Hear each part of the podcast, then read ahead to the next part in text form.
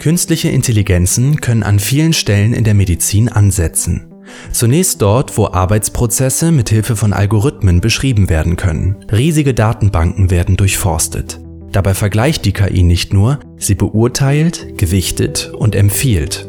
Sie lernt aus einem großen Satz validierter medizinischer Daten. Je mehr sie davon bekommt, desto besser kann sie trainiert werden. Konkret für unseren medizinischen Kontext bedeutet das, Medikamente können schneller entwickelt werden, indem zum Beispiel die Konzipierung und Auswertung klinischer Studien von künstlichen Intelligenzen übernommen wird.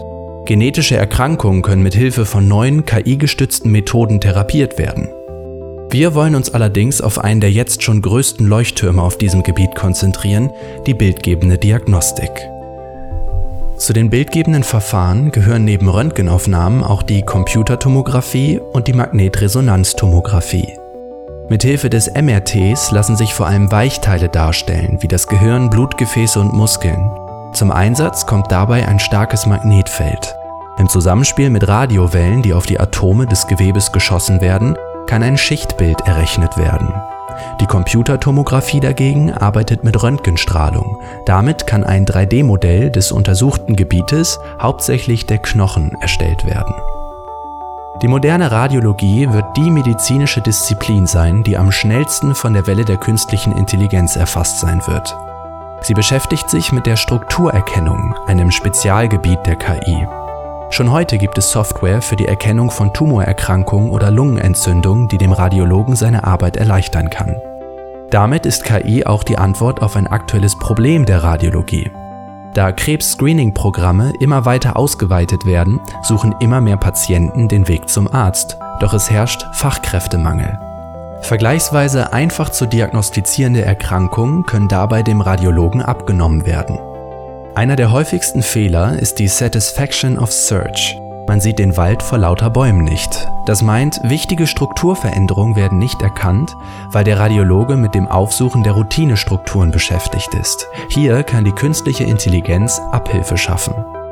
Sie geht sogar noch einen Schritt weiter, indem sie Folgeuntersuchungen einsparen kann.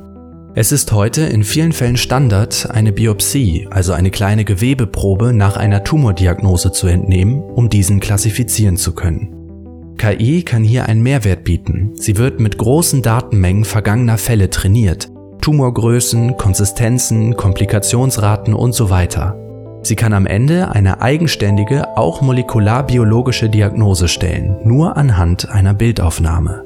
Dann ist eine Biopsie nicht mehr nötig.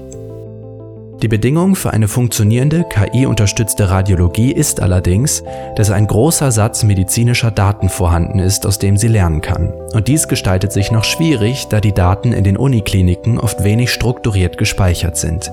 Hier braucht es einen standardisierten Datenpool mit rechtlichen Rahmenbedingungen und entsprechenden Zertifikaten. An solchen Projekten wird auch hier an der Berliner Charité mit Hochdruck gearbeitet. KI leistet auch in der Medizin einen wichtigen Beitrag und wird in naher Zukunft in allen diagnostischen Bereichen ihren Einzug finden. Eine große Herausforderung dabei ist, sie sinnvoll in den ärztlichen Alltag zu integrieren. Sie trägt ein riesiges Potenzial in sich und lässt völlig neue diagnostische und therapeutische Welten erschließen.